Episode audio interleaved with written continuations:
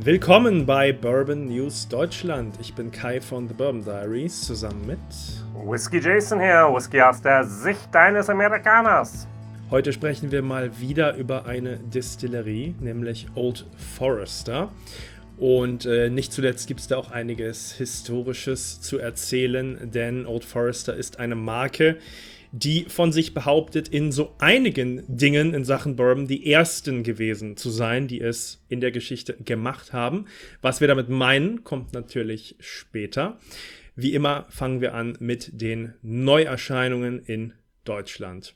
Und ich mache da mal den Start mit etwas aus Texas. Naja, die Distillerie liegt in Texas, nicht unbedingt alle Whiskys, die sie abfüllen.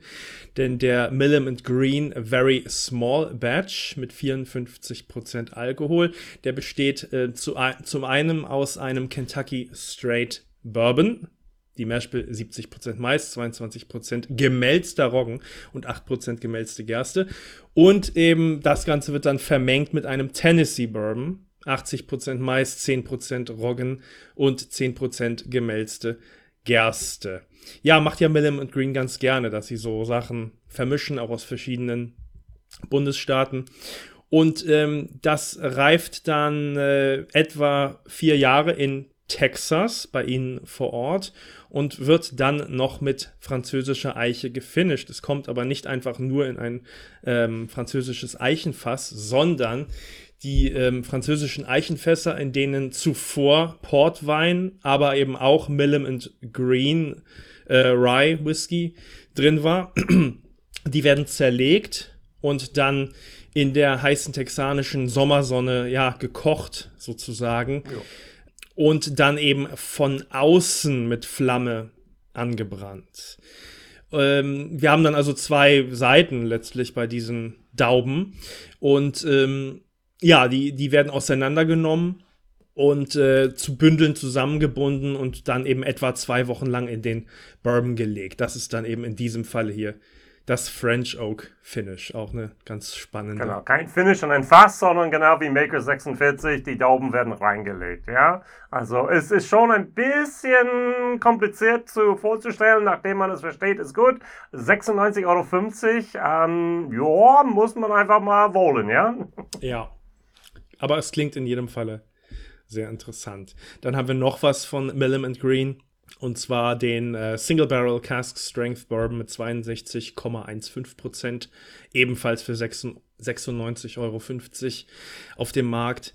Und ja, die Mehrspiel 80% Mais, äh, ja genau, 80% Mais, 10% Roggen und 10% gemälzte Gerste. Wir haben eben schon einen Tennessee Bourbon erwähnt, äh, von denen die, mit derselben Mehrspiel.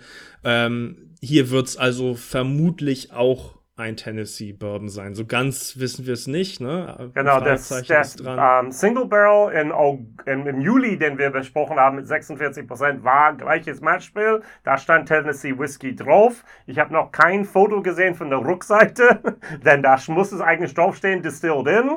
Und deshalb, ich bin mit 95 Prozent sicher, dass es ein Tennessee Whiskey ist. Und uh, der für 46 Prozent war ein bisschen schwach auf der Brust, aber hier ein Fassstärker, das interessiert mich auch ja. Ich fand sogar den, äh, den mit 46 eigentlich ganz schön. Also ich fand den lecker, sagen wir mal so. Okay. Dann gehen wir weiter jetzt hier zu Ranger Creek. Es gibt zwei verschiedene Produkte jetzt hier. Erst einmal der Ranger Creek ähm, 44 Caliber, Punkt 44 auf Englisch heißt 44 Caliber. Rye Cast Strength mit 59,8%. Kostet 138 Euro. Ich habe bisher nur der normale ähm, Punkt 44 Rye gehabt. Das Besondere daran ist gebrauchte Fässern. Also ähm, sehr grasige Note. Wenn man eine gerne hat, ist das gut. Und ähm, es gibt eine Ranger Creek, also auch wiederum hier Punkt 304, also auch ein Caliber Single Malt Peach Brandy Finish mit 44%. Auch sehr, sehr interessant. 109 Euro dann da. Uh, Ranger Creek ist in San Antonio. Die ist eigentlich vorher was in Brauerei gewesen. Jetzt ist es auch eine Brennerei. Auch die haben Bourbon Rise und Single Malts. Wurden alle jetzt hier gegründet 2010. Und äh, man kann immer sehen, welche Fässer sie benutzen. Je kleiner der Kaliber ist, umso kleiner sind die Fässer. Also das wusste ich auch vorher nicht. Und ähm, bei dem rauchigen Whisky benutzen sie Mesquite-Holz für einen authentischen Texas-Charakter.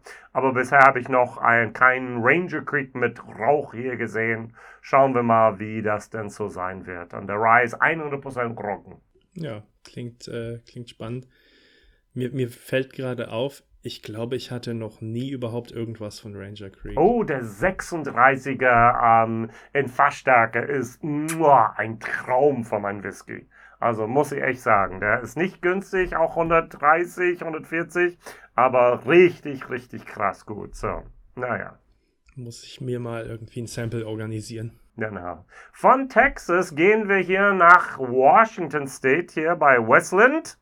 Und wir haben der Solem Outpost Range First Edition, 50%, 158,50 Euro. Also die Leute wollen alle unser Geld momentan haben. Und die benutzen dann folgende drei Fässer, Fässermöglichkeiten. Das ist ein First Fill Ex Bourbon, ein Cooper's Select New American Oak und ein Cooper's Reserve New American Oak. Leider auf der Webseite wird nicht beschrieben, was der Unterschied ist zwischen Select und Reserve, aber es hat mit der ähm, Länge des ähm, äh, Lufttrocknung von den Dauben damit zu tun. Hier haben wir 41 Monate, also drei Jahre, fünf Monate. Und das Besondere ist hier, die benutzen jetzt hier Skagit Valley Malting Peated Malt, also gemälzte Gerste ähm, dort mit Torf. Die benutzen belgische Brauhefe, 50%. Es gibt 4044 Flaschen davon weltweit. Ähm, das ist das letzte jetzt hier in dieses ähm, Outpost Range vom Westland, der dazugekommen ist, First Edition. Ja, also wir machen weiter mit Westland, ebenfalls mit der Outpost Range. Und das hier ist der Westland Gariana, wenn ich das richtig ausspreche. Correct, Gariana. Mhm. Gariana Outpost Range 7th Edition ähm, mit ebenfalls 50% und auch für 158,50 Euro. Und ähm, das ist, der reift in, also zur Hälfte in Fässern auf, mit, also wo vorher Rotwein aus Washington drin war, genau. also Washington State Red Wine Cask. Und äh, dann zu 46% reift das Destillat in äh, Virgin Quercus Gariana, also das ist Oregon Eiche auch mhm. genannt. Und dann nochmal ein ganz kleiner Anteil, 4%, reift in First Fill Ex-Bourbon Fässern. Mindestreife oder Minimum, minimale Reifzeit hier 43 Monate und das sind dann drei Jahre, sieben Monate.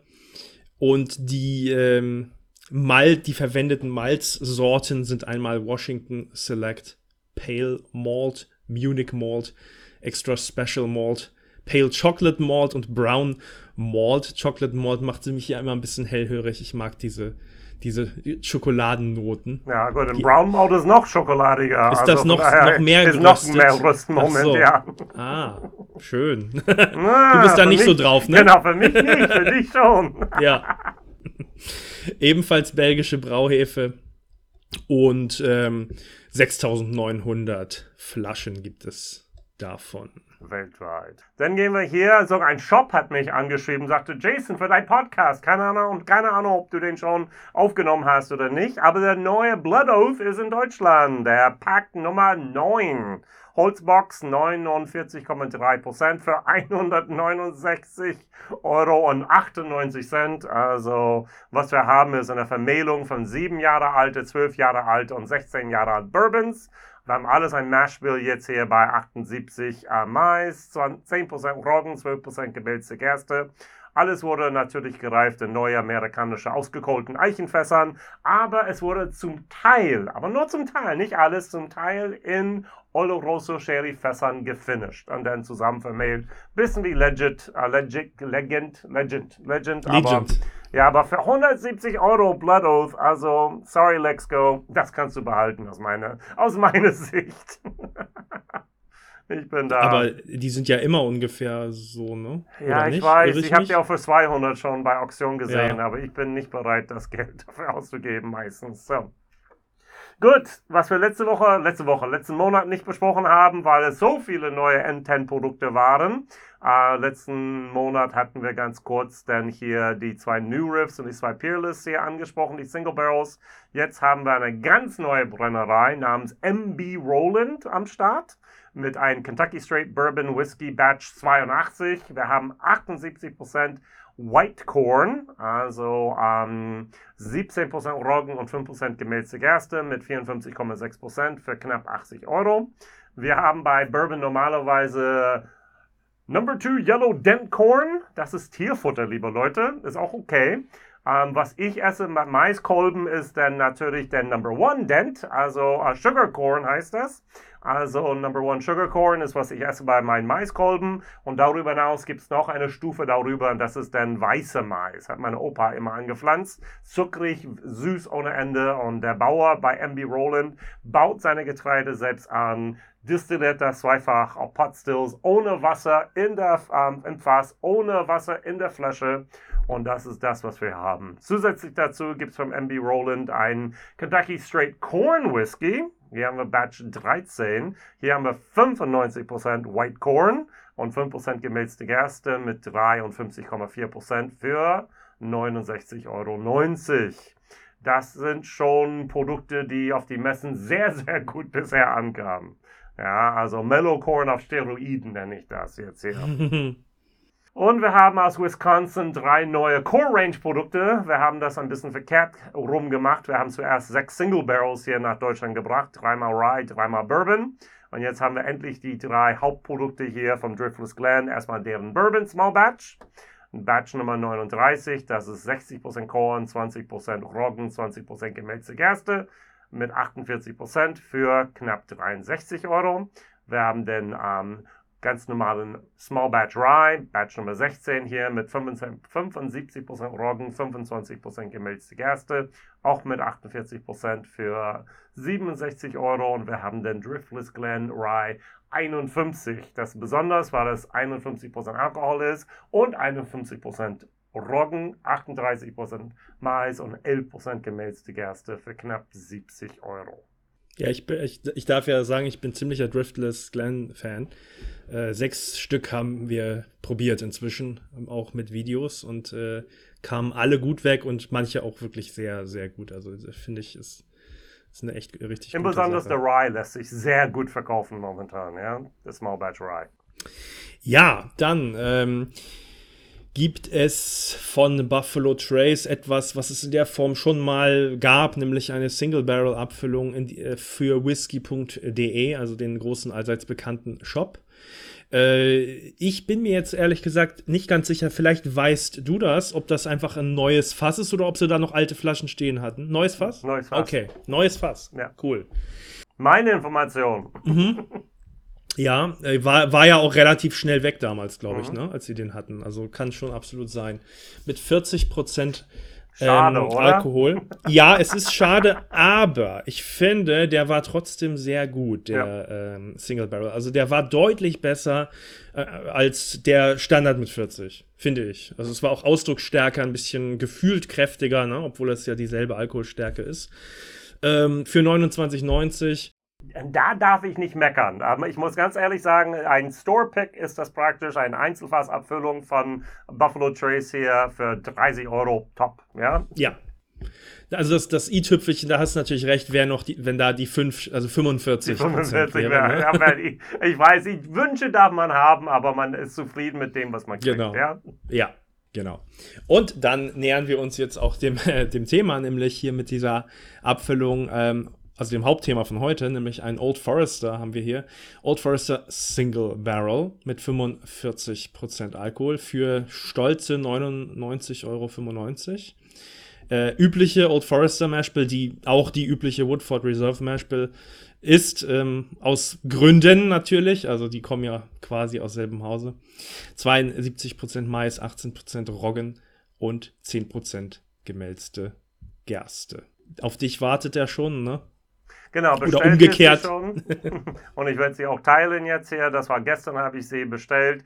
Ähm, ich habe überall online geschaut und die Single Barrels in Amerika sehen anders aus als das Bild. Da war es bei Weißhaus, war das, wo ich das gekauft habe. Und da bin ich ein bisschen so gespannt, was das wirklich so ist, weil 100 Euro für ein ja, Old Forester Single Barrel mit normale 45%, 90 Proof statt 100 Proof auszugeben, war ein bisschen happig, aber es gab viele Leute, die ein ähm, Sample sich gewünscht haben. mhm. Gut, ich bin auch gespannt. Äh, und das, das ist ja jetzt ein passender Übergang. Wir hören wie immer einen kleinen äh, Werbebeitrag, bevor es dann weitergeht mit dem Hauptthema des Monats, nämlich Old Forester.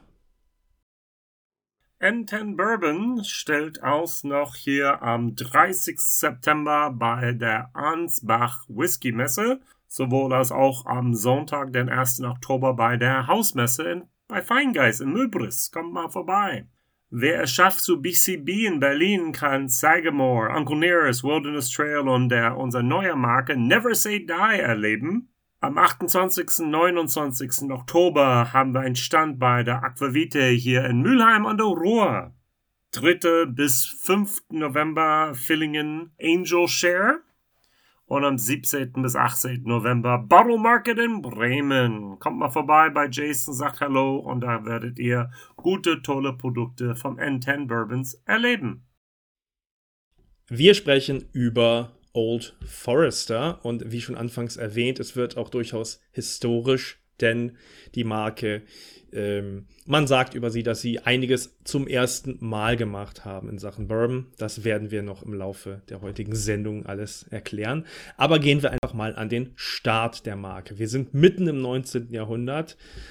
Naja, gut, der Gründer wird geboren. Das ist natürlich noch mal ein bisschen früher. Also George Garvin Brown, ein ganz wichtiger Name bei Old Forester, wurde am 2. September 1846 in Munfordville, Kentucky, geboren und ähm, erhielt dann in Louisville seine Ausbildung zum Arznei, also eine im, im Arzneibereich eine Ausbildung und äh, begann dann auch zu arbeiten in einer Arzneimittel-Großhandlung, Henry Chambers Co. Und ähm, er war dann dort als Pharmareferent tätig. Also das ist ja jemand, der da mit den Produkten zu tun hat, der die Produkte vermarktet zum Beispiel, bewirbt. Und ähm, dem Brown fiel dann die, während dieser Tätigkeit auf, dass viele Ärzte, ja, das klingt jetzt für uns ein bisschen lustig natürlich, ne, aber dass viele Ärzte eben über die unzuverlässige Qualität der ähm, med damaligen medizinischen Whiskys ähm, sich beschwerten, also nicht zufrieden waren. Also, wie gesagt, wir sind hier im 19. Jahrhundert. Sowas wie medizinischer Whisky war eine Sache. Auch äh, durchaus vor der Prohibition. Es war eben nicht etwas, was man sich nur in der Prohibition ausgedacht hat. Das gab es schon jahrzehntelang davor und hatte eine lange Tradition. So, und deswegen davon inspiriert, dachte sich Brown, naja, was kann ich tun? Mache ich doch etwas, um Qualität zu gewährleisten. Und dann hat er eben 1870 seinen Whisky, seinen eigenen Whisky kreiert. Ähm, anfangs hat er Whiskys aus drei äh, lokalen Destillerien bezogen, nämlich aus der Mattingly Distillery, Melwood Distillery und der Atherton Distillery. Und die eben vermengt und dann ab gefüllt mit 45% Alkohol. Und das Stichwort ist hier auch nämlich abgefüllt. Geboren war Old Forester. Und warum ist das, Ab das Abfüllen so wichtig? Naja, erklären wir vielleicht erstmal den Namen. Warum überhaupt Old Forester? Also, ähm, das bezieht sich auf einen gewissen Dr. William Forrester, der mit zwei R anders als die Marke heute geschrieben wird. Und der war eben damals ein namhafter, bekannter Arzt in Louisville.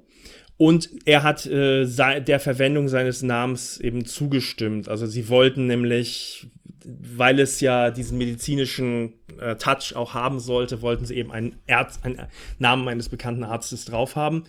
Und ähm, ja, deswegen Old Forester, zu Beginn eben auch mit Doppel-R.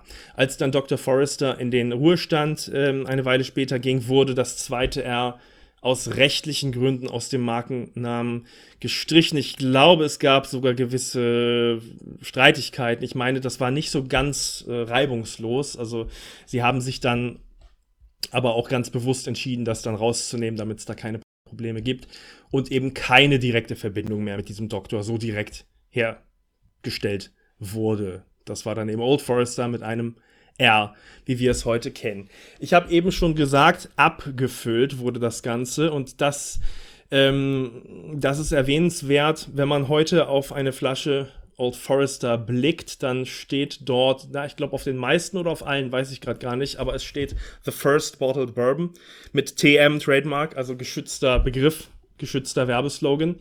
Und ähm, also der erste abgefüllte Bourbon. Was ist damit gemeint? Ja, im 19. Jahrhundert war es äh, weitläufig üblich, dass Destillerien ganze Fässer an Händler verkauften. Der Händler hat sich das dann in seinen Laden gestellt und das wurde dann vor Ort für die Kunden in, ja, in Kaufportionen dort abgefüllt. Nachteil leuchtet natürlich schon direkt ein. Es gibt eben keine Qualitätsgarantie seitens der Distillerie, eben nur des, seitens des Händlers. Und da muss man dann eben schauen, wie, wie vertraut man dem oder nicht. Bei einem Händler des Vertrauens wird das keine Probleme gemacht haben, aber ähm, rein theoretisch äh, ähm, und auch praktisch ähm, wurde äh, hier und da dann natürlich auch mal Whisky gestreckt mit diversen Geschmacksstoffen verpanscht, damit die Streckung nicht auffällt.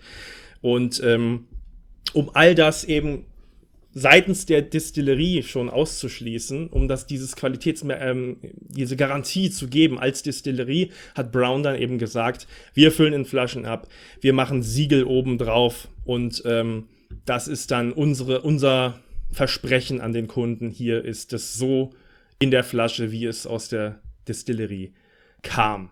Wenn man es ganz genau nimmt, ist das äh, nicht so, also der erste abgefüllte Bourbon, ja, ähm, genau genommen ist es der erste ausschließlich in Flaschen verkaufte Bourbon, denn es gibt durchaus auch so eine, diese Praxis auch schon früh, früher im 19. Jahrhundert. Aber Old Forester waren eben die ersten, die das nur so gemacht haben, die gesagt haben, wir stellen den Händlern keine Fässer mehr hin. Also bei uns weiß man, Old Forester ist gleich Qualität. Und das ist eben gemeint mit diesem First Bottled Bourbon.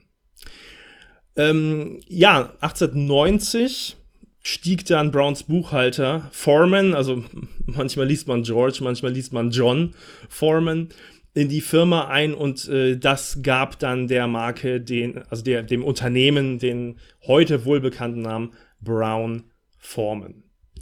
Äh, ich hatte eben schon gesagt, der Ur Old Forester wurde mit 45% äh, Prozent Alkohol abgefüllt. 1897 äh, erhöhte Brown Forman dann den Alkoholgehalt auf 50 Prozent. Das hatte mit dem ähm, im gleichen Jahr verabschiedeten Bottled in Bond Act zu tun. Kle kleine Ankündigung, Thema nächsten Monat. Also bleibt dran, wenn euch das interessiert. Ähm, neben einigen qualitätssichernden Standards dieses Begriffs ist ja zum Beispiel auch exakt 50% Alkoholgehalt eine Bedingung, um dass ein Bourbon Bottled in Bond sich nennen darf. Und da wollte Brown Forman eben mitgehen, diesen Begriff eben für sich verwenden. Und äh, daher stieg dann der Alkoholgehalt tatsächlich im selben Jahr bei denen noch auf 50 Prozent.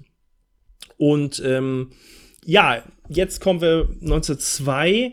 Ähm, da kaufte Brown Forman die Mattingly Distillery. Eben wurde sie bereits hier von mir erwähnt. Das ist nämlich eine der drei Distillerien gewesen, aus denen sie ihre Whiskys zuvor gesourced hatten. Jetzt haben sie sie gekauft, umbenannt in Old Forester Distillery und sie begann dann erstmalig 1902 auch wirklich eigenes Destillat zu produzieren. So, das war ein ganz schöner, ganz schöner Batzen hier. Macht nichts, das ist gut, das ist gut. So, was kommt natürlich als nächstes? Da kommt Prohibition. Und vielleicht wissen wir, dass das Old Forester eine, die ähm, jetzt hier sechs Brennereien in Kentucky war, die während der 13 Jahre lange Prohibition tatsächlich Whisky aus ähm, mit einer medizinischen Lizenz nicht nur verkaufen dürften, sondern auch herstellen dürften. Und es waren insgesamt nur zehn medizinische Lizenzen genehmigt, aber nur sechs Unternehmen beantragten und hielt, erhielten sie. Brown Foreman, Glenmorn, was jetzt heute Diageo ist, Frankfurt Distilleries, was jetzt hier Four Roses ist, Shenley, ebenfalls Teil jetzt vom Diageo American Medical Spirits, ähm, was dann zu National Distillers wurde, was jetzt Beam Suntory ist. Und Stitzel Weller, Stitzel, ähm, ähm, jetzt auch Diageo übrigens. So, interessant zu sehen, wo alles da gelandet ist. 1929 kaufte Brown Forman eine weitere Brennerei, die in Louisville gelegen, das war die White Mills Distillery und das wurde jetzt hier zur neuen Heimat der Old Forester Produktion. So, wir haben jetzt hier den Sohn von George Garvin Brown namens Osley Brown. Ist jetzt hier Brown Forman das einzige von diesen sechs Unternehmen, die heute noch existiert. Und ein Mitglied der Brown Family leitet dieses Unternehmen, ist börsennotiert, aber die mehrheitlichen Familienbesitz der Firma immer noch. Okay, so Brown Forman ist die einzige Bourbon-Marke, die vor, während und nach Prohibition von der einen und derselben Unternehmen vertrieben wurde. Das ist schon special in dem Fall. So, 1940, Osley ähm, Brown kaufte nun die Old Kentucky Brennerei in Chevely, Kentucky. Und diese Brennerei wurde erst fünf Jahre zuvor, 1935, erbaut. Diese Old Kentucky Distillery war, war der Hersteller von Normandy Rye Whiskey und auch dieses Rezept diente angeblich als Inspiration für die aktuelle Rezept für die Old Forester Rye. So, um, Brown Formans gab diese Brennerei, die Old Kentucky Distillery, einen neuen Namen, Early Times Brennerei. Und das Unternehmen hatte die Marke Early Times schon 1923 während der Prohibition gekauft.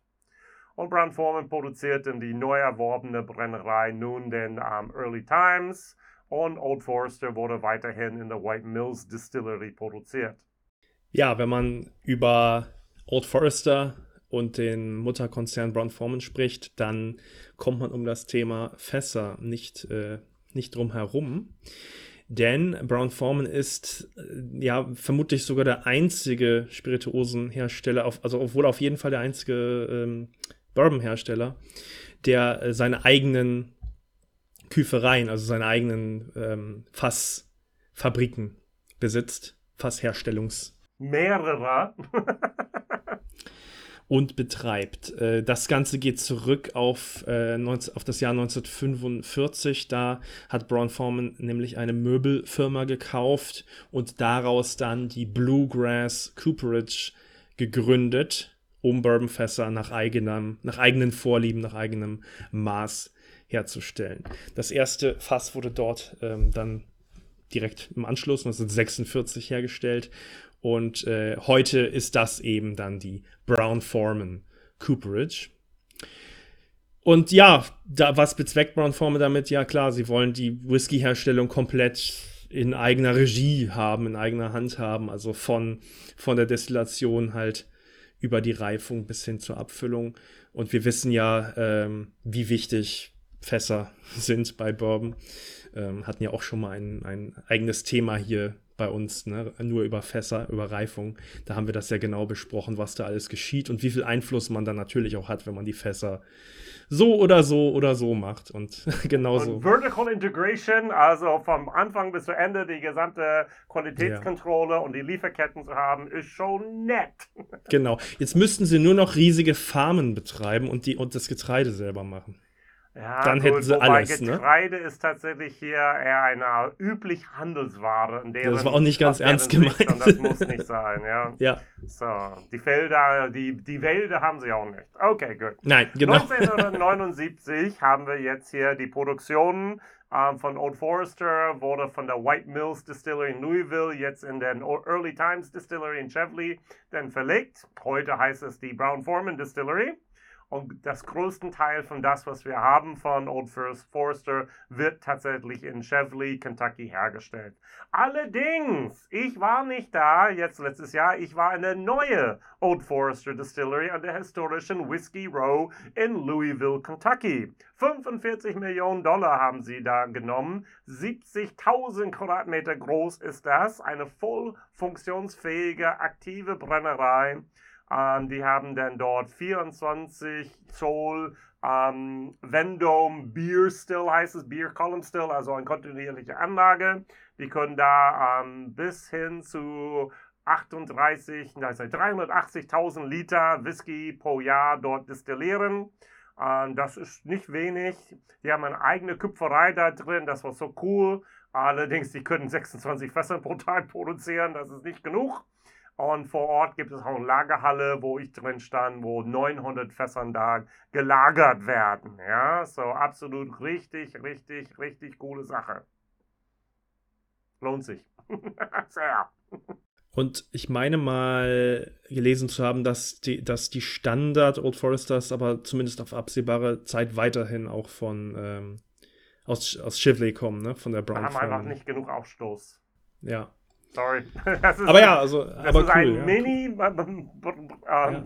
Distillerie, wenn man so will, aber es Genau. ist schon cool zu sehen, was Die, die da die machen. Zahlen klingen erstmal beeindruckend, aber trotzdem, tro naja, nur so, äh, nur so, wenn man sie daher sagt. Aber Ja. im Vergleich zu dem, was nötig ist, natürlich, ähm, ist es nicht viel. Aber witzig, dass sie da auch dann so eine kleine Mini-Küferei dann sogar Ja. haben. Das finde ich doch, schon. ich durfte sogar den Knopf drücken und mein Fass wurde ausgeholt. Also es war sowas von schön. Ein Jason Barrel, ja. Ja, Cool. genau. Ähm, ja, alle, alle Bourbon-Abfüllungen haben dieselbe Mashbill bei Old Forester, nämlich 72% Mais, 18% Roggen und 10% Gerst, gemälzte Gerste, also auch die Woodford Reserve. Mashbill ist das ja, gehört ja ebenfalls Brown Forman und wird zum großen Teil ja auch in der Brown Forman Distillery produziert, wissen viele nicht, aber ist ja so.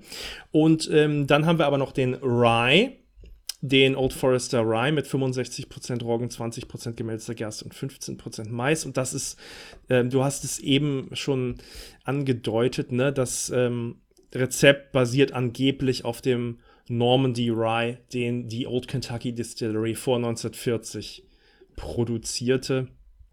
Und ähm, der war jetzt lange Zeit natürlich von der Bildfläche verschwunden und so 2019 kam der Old Forester Rye ja auf den Markt und Old Forester sagt uns jedenfalls, dass sie uns da quasi dann diesen alten Normandy Rye mehr oder weniger dann in der Form wieder Der geben. Rye ist, glaube ich, in Deutschland bisher noch nicht erhältlich, oder? Also ich hab ihn, aber ich weiß gerade nicht woher. äh, genau.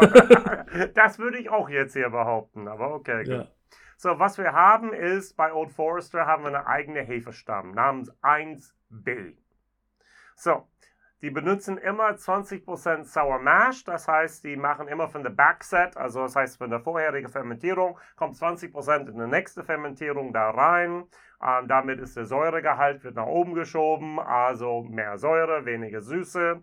Und das ist ja ein ganz wichtiger ähm, Prozess denn da. Der Gärungsprozess bei Old Forester dauert in der Regel zwischen drei und fünf Tage, was ziemlich normal ist, denn da äh, Woodford Reserve, Cooper's Craft, was auch ein Brown Forman Marke ist, was in Deutschland noch nicht da ist, haben auch dann so jeweils eigene Rezepte, eigene Hefestämme.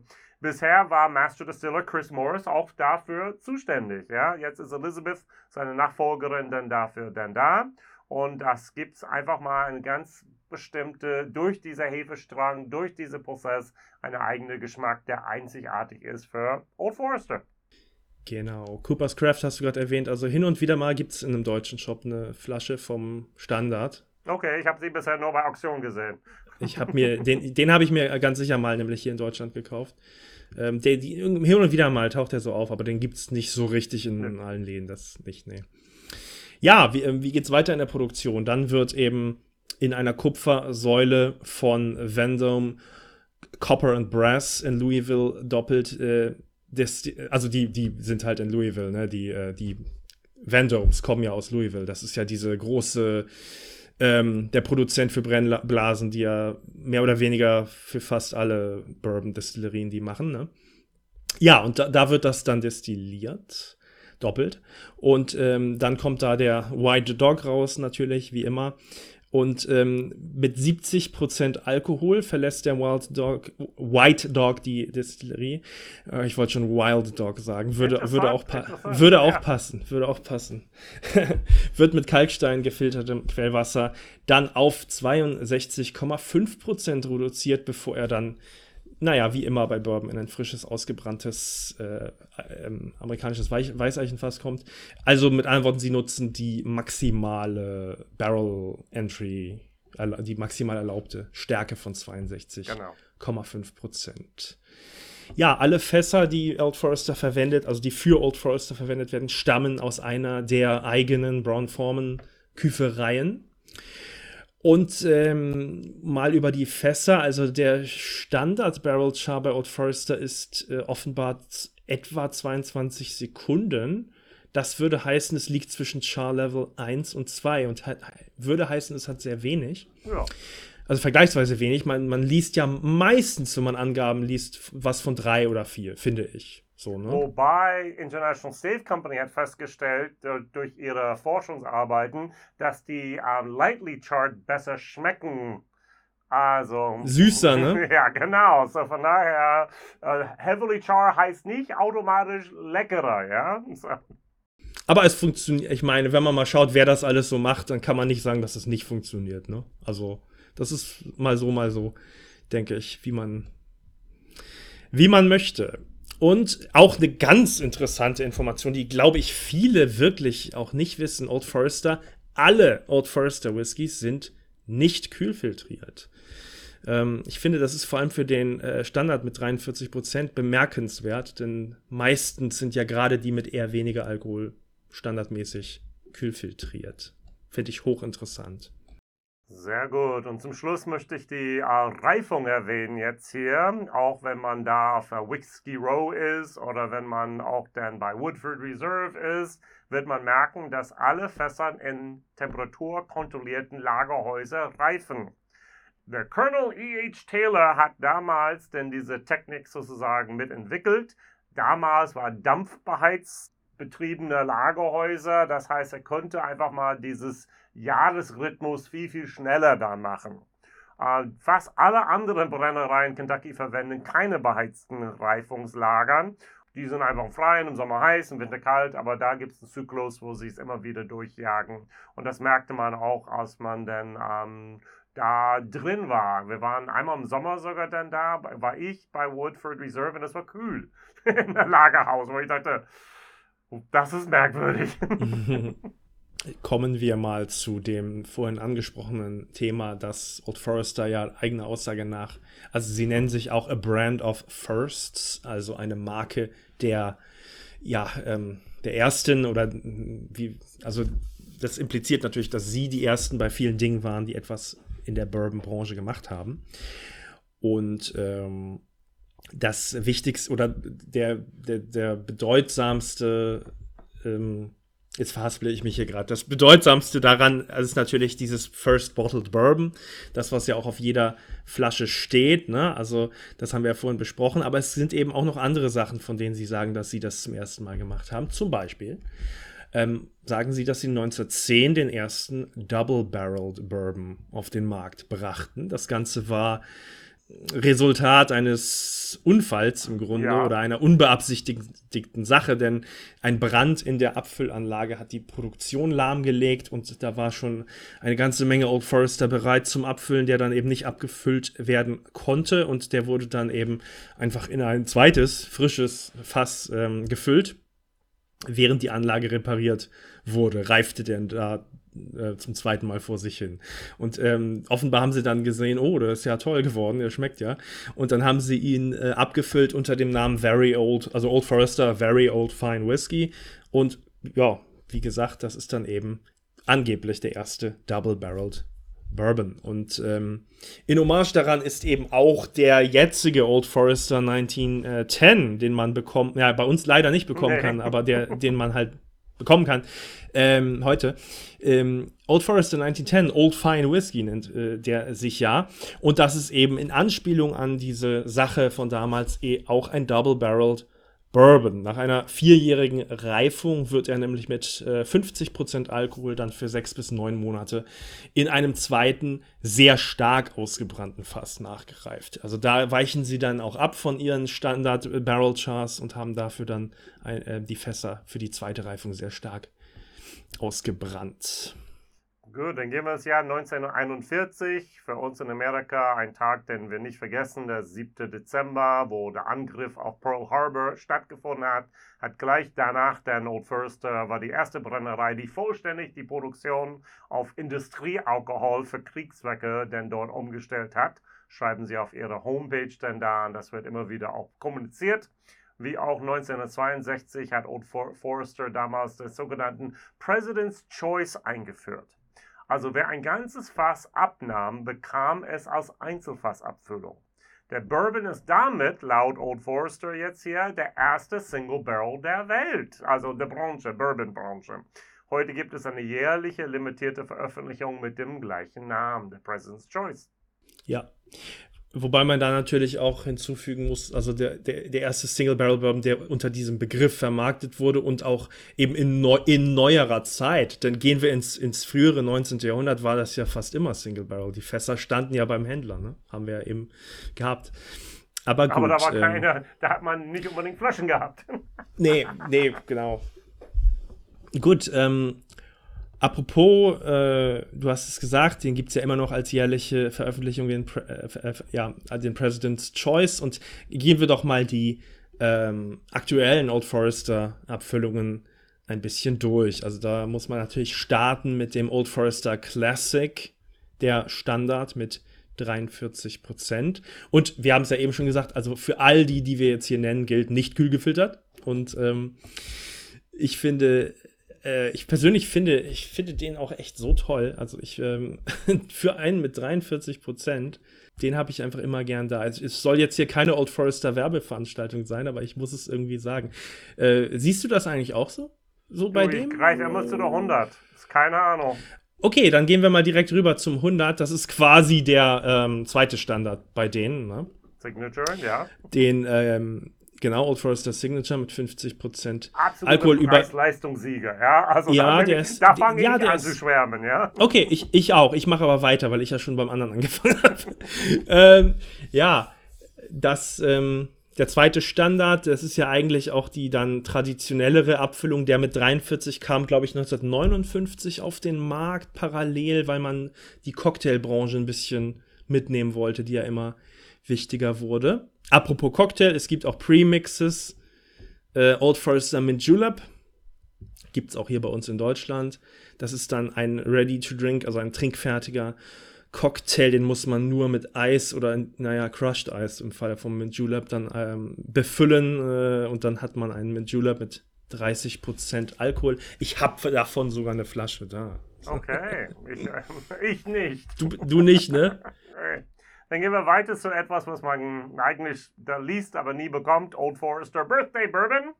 Wir haben jetzt hier zumindest in, drei, ähm, in 2023 war das dann mit 48% abgefüllt. Kam zum ersten Mal am 2. September 2002 raus zum 156. Geburtstag von George Garvin Brown auf dem Markt, seitdem jährlich. Ja, da sind immer wieder, wo ein paar Whisky-Tuber eine Flasche kriegen können für horrenden Preise. Ähm, ja, sehr, sehr limitiert, wenn du bei Auktionen schaust, dann häufig 3, 4, 500 Euro plus. Nein. Und der Old Forester President Choice, von dem ich auch erwähnt habe, muss ich ehrlich sagen, habe ich noch nie bei einer Auktion, geschweige denn in Deutschland gesehen. Du? Nein. Okay. Dann gehen wir zu unserer Whiskey Rose Serie. Wir haben den 1870, der Original Batch. Datum haben wir schon genannt. 1897 Baron Bond haben wir auch schon genannt. 1910 Old Fine Whiskey, Double Oak haben wir auch schon genannt. 1920 Prohibition Style, das was wir alle mögen, was der höchste Alkoholgehalt ist. Alle diese vier Produkte gibt es nicht in Deutschland. Und als ich da war letztes Jahr, habe ich gefragt, wann kommt es? Nein. Wieso nicht? Deshalb. Wird mhm. es kommen? Nein scheiße. Gemein. Ich war, ich war einfach mal wirklich so ein bisschen, äh, äh was heißt, ich war äh, frustriert. Ja, das ist das Wort. Es gibt so einen, so einen Shop in der Schweiz, der die manchmal hat. Ja, du, er importiert sie direkt aus den USA, aber es ist ja. nicht über offizielle Wege. Ja? Nee, nee, aber da kann man den dann, ja. ich, ich finde, vergleichsweise günstig sogar, wenn man bedenkt, okay. dass er sie selber, also finde ich. Jedes Mal, wenn ich gefragt werde, Jason, was soll ich mitnehmen?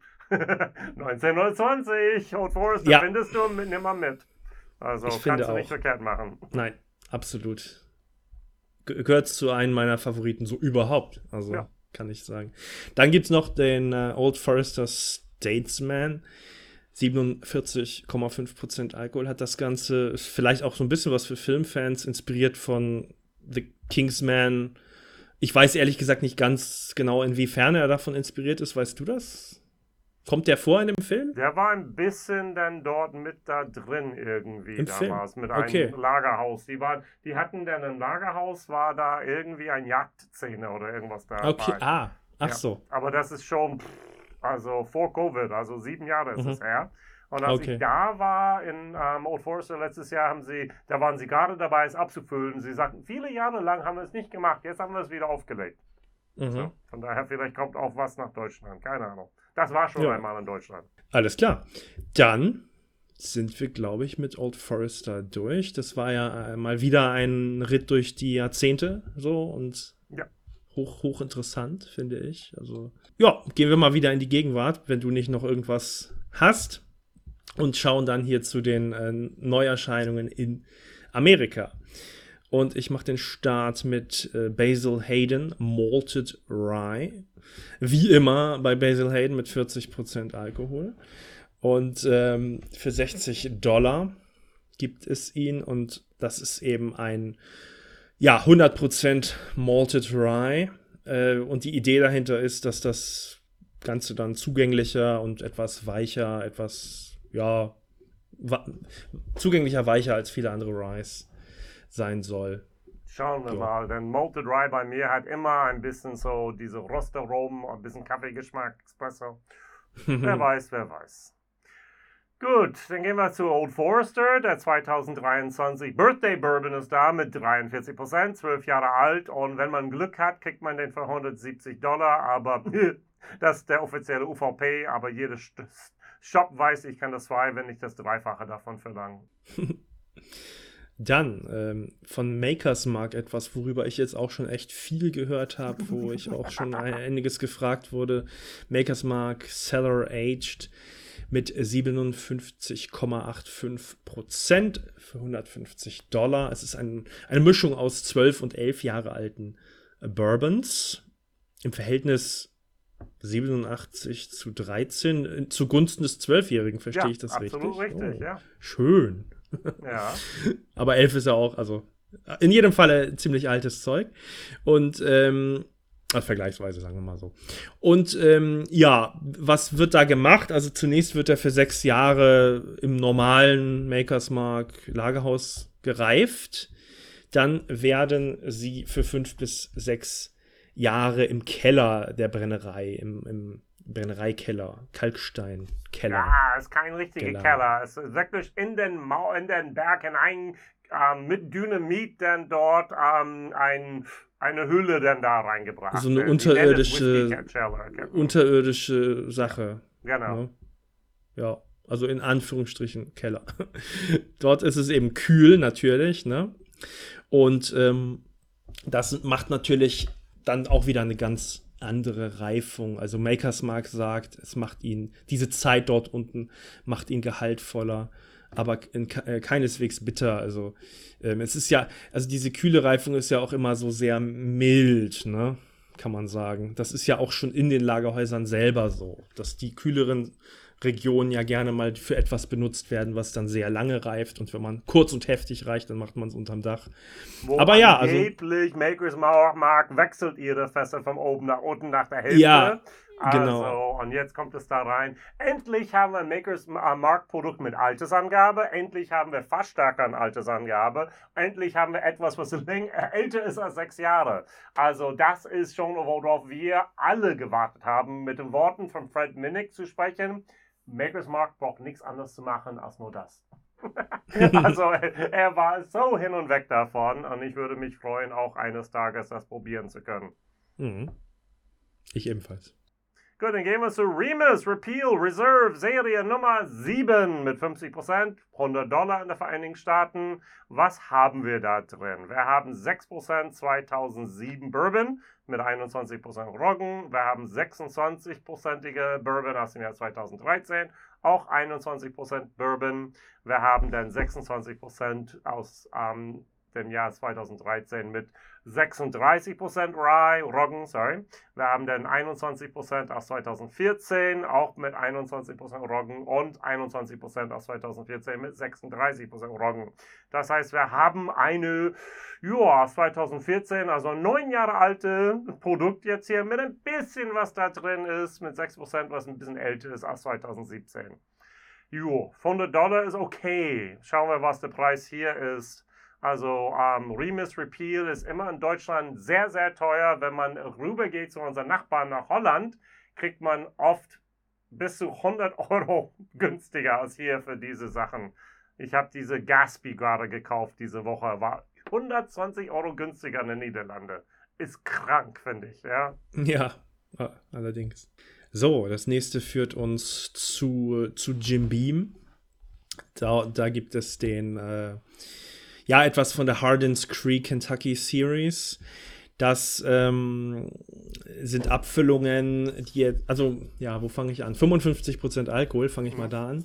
Und 170 äh, Dollar. Und das ist das dritte von drei Releases dieses Jahr. Und das, ähm, die Rahmendaten sind bei allen gleich. Alle sind 17 Jahre alt, alle haben 55% Alkohol. Aber sie reifen eben äh, je an einem der drei Jim Beam Standorte. Also am 1. Juni ist einer erschienen, der kam aus Claremont, dann am 1. August aus Frankfurt und der jetzt am 1. September eben aus Boston. Und äh, das hat natürlich einen gewissen experimentellen Wert, den auch Jim Beam selber ganz klar ausspricht und betont. Ich meine, klar, warum machen sie es sonst? Ne? Und äh, was die Frage eben, was machen die verschiedenen Standorte aus? Weil alles ist ja im Grunde gleich, nur die Standorte nicht. Und äh, das macht es ja sehr vergleichbar. Finde ich eine durchaus interessante Sache. Und ähm, da steht nicht 17 Jahre auf der Label, da steht 204 Monate. Da ja. muss man einmal selbst rechnen durch 12. Also ich fand das irgendwie merkwürdig interessant. Warum nicht? So, gut. Davon werden wir auch keine einzige Flasche hier sehen. Sorry, Leute. so, wo wir. Ja, wäre mal cool, so ein Dreier-Sample-Pack, ja. finde ich. Das wäre genau, super. Absolut, ja.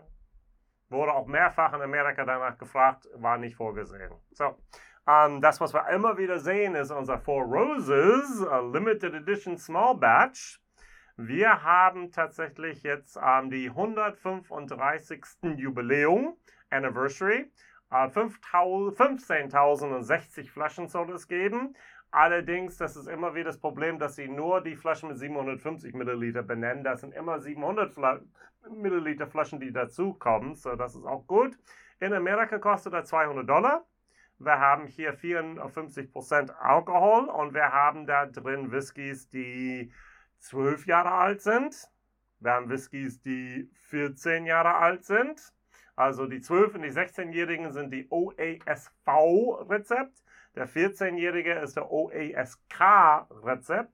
Und es gibt eine 25-jährige ähm, Whisky da drin, der OB-SV-Rezept. Also diesen Roggenaromen kommt da mehr durch. Also 12, 14, 16 und 25 Jahre alt. Natürlich, der 25 ist Mühe, aber dennoch ist das mit da drin und laut hier der ähm, Master Distiller und Blender hier ähm, merkt man das. Ja, spannende Sache. Auch da kriege ich die Flaschen meistens günstiger in Holland als hier. Die kommen zuerst in den Niederlanden auch an. Nur als Tipp für die Freaks unter uns. Oder die, die da eh an der Grenze wohnen. Ne? Ja, fast immer Online-Shops. Sorry. Ach so, naja, naja, gut, okay. Ähm, aber okay, ich kenne mich in Holland nicht so aus. Vielleicht gibt es da, gibt's da auch re einen regen stationären Handel da so dann? Auch, aber anders, aber nicht mit Bourbon so viel. Okay, okay. Okay, gut, dann gehen wir zu den News. Und äh, ich habe da was aus Tennessee. Im Juni 2017 wurde ja der Tennessee Whiskey Trail gegründet aus 25, also oder 25 Distillerien waren daran beteiligt. Und ähm, und eben auch die, die uh, The Tennessee Distillers Guild, die hat die Route gestaltet. Und das Ganze. Kentucky Whiskey Association ist dann in Kentucky und dann Tennessee heißt es Tennessee Distillers Guild. Ja, und na natürlich ist dieser Tennessee Whiskey Trail dann die Entsprechung, also die Tennessee-Entsprechung des Kentucky Bourbon Trail. Und ähm, der ist ja da schon sehr erfolgreich. Da dachte man sich in Tennessee mal schauen, was bei uns so geht. Und das ist jetzt ähm, ja, se gut sechs Jahre her. Und äh, da wurde jetzt eine Studie gemacht von den Betreibern des Trail oder von denen auf, in Auftrag gegeben, vielmehr, um, um halt zu ermitteln, was das alles so bringt, wie der wirtschaftliche Beitrag jetzt im Jahr äh, 2022 war. Und es wurden, sage und schreibe, 8 Millionen Besuche gezählt auf dem Trail. Viele waren bei Jack Daniels, wie ich letztes Jahr. Und ähm, für die Einnahmen, äh, also man geht von Einnahmen in Höhe von 3,5 Milliarden US-Dollar dadurch aus und schätzt, dass das Ganze, dass dieser Umsatz etwa 30.000 Arbeitsplätze ermöglicht hat und Steuereinnahmen in Höhe von etwa 441 Millionen Dollar schuf. Und äh, laut der, laut einer, ich glaube, laut einer anderen Tourismusstudie ist dann diese, also gehören diese Tennessee Distillerien dann zu den meistbesuchten Touristenattraktionen in Tennessee, zumindest jetzt 2022. Okay. Gut, gut, gut. Und wo ich ein paar Mal angesprochen wurde, jetzt schon, New Riff hat angekündigt, dass sie Single Malts auf den Markt bringen, nämlich ein Sour Mash Single Malt Whiskies. Und die wollten da diese Gerste denn dort tatsächlich mit dem Sour Mash Verfahren, was ich erklärt habe bei Old Forester, auch dann einfach mal schauen, denn das ist nicht üblich in Schottland Sour Mash zu verwenden. Und die haben sechs verschiedene Mash Bills. Die haben ähm, verschiedene Gerstensorten genommen. 100% Maris Otter, das ist ein klassischer British Ale Malt. Die haben 100% Golden Promise, eine klassische schottische ähm, Gerstemalz. Sie haben Barley Wine Style, ein, ähm, ein sehr, sehr schwerer Körper dabei. Die haben der belgische ähm, dort ähm, Braugerste genommen. Die haben dann 100% schottische getorfte, peated, ähm, getorfte ähm, Malt genommen und die haben jetzt hier eine, ähm, so eine, eine Heirloom heißt das, so diese, diese alte Gerstensorten. Das heißt hier Chevalier. Es wurde damals in 1820 angebaut und da wurde durch dann kleine Samenpakete dann wieder genug, dass man die auch dann äh, distillieren könnte die reifen in verschiedenen Fässern. Das heißt, die haben neue ausgekohlten Eichenfässern, die haben dann ähm, so ähm, decharred, also ausgekratzten, ähm, neu getoastet, wie wir vielleicht vom SDR kennen. Die haben Rotweinfässer, die haben Brandyfässern, die haben Cherryfässern, die haben andere Fässern da benutzt. Von diesen sechs verschiedenen Mash Bills werden sie kombinieren und daraus irgendeinen Cuvée machen, die Woodford. Und das wird jetzt hier tatsächlich auch angekündigt, dass es dann zum Herbst 2023 und dann da auf dem Markt in Kentucky erstmal nur erscheinen wird. Wie immer, manches wird dann in Fassstärke sein, aber es wird immer ohne Kühlfiltration stattfinden. So, ähm, da ist etwas, auf dem wir uns freuen können. Ja, sehr, sehr spannend, finde ich. Gut, das waren unsere, unsere Auswahl, war das. Genau. Es gäbe viele, viele andere Nachrichten, die man hätte auswählen können und viele andere Neuerscheinungen, aber das sind die, die ich jetzt hier für uns ausgesucht habe. Was haben wir als Thema im Oktober, liebe Kai? Ja, wir sprechen über den Bottled in Bond Act von 1897, das erste Qualitätsgesetz in Sachen Lebensmitteln in den USA. Genau, Ver Ver Verbraucherschutzgesetz sagen Ver wir. Verbraucher, ja, genau, so kann In der Vereinigten ein, Einfacher ausgedrückt, genau. Verbraucherschutzgesetz. Ähm, und Prä Präsident Taft, der auch einiges in Sachen Bourbon so anging und regelte. Genau. Äh, ja, spannend. Ja, auch heute sehr wurde es ja schon am Rande ein bisschen erwähnt, ne, die Wichtigkeit von Bottled in Bond.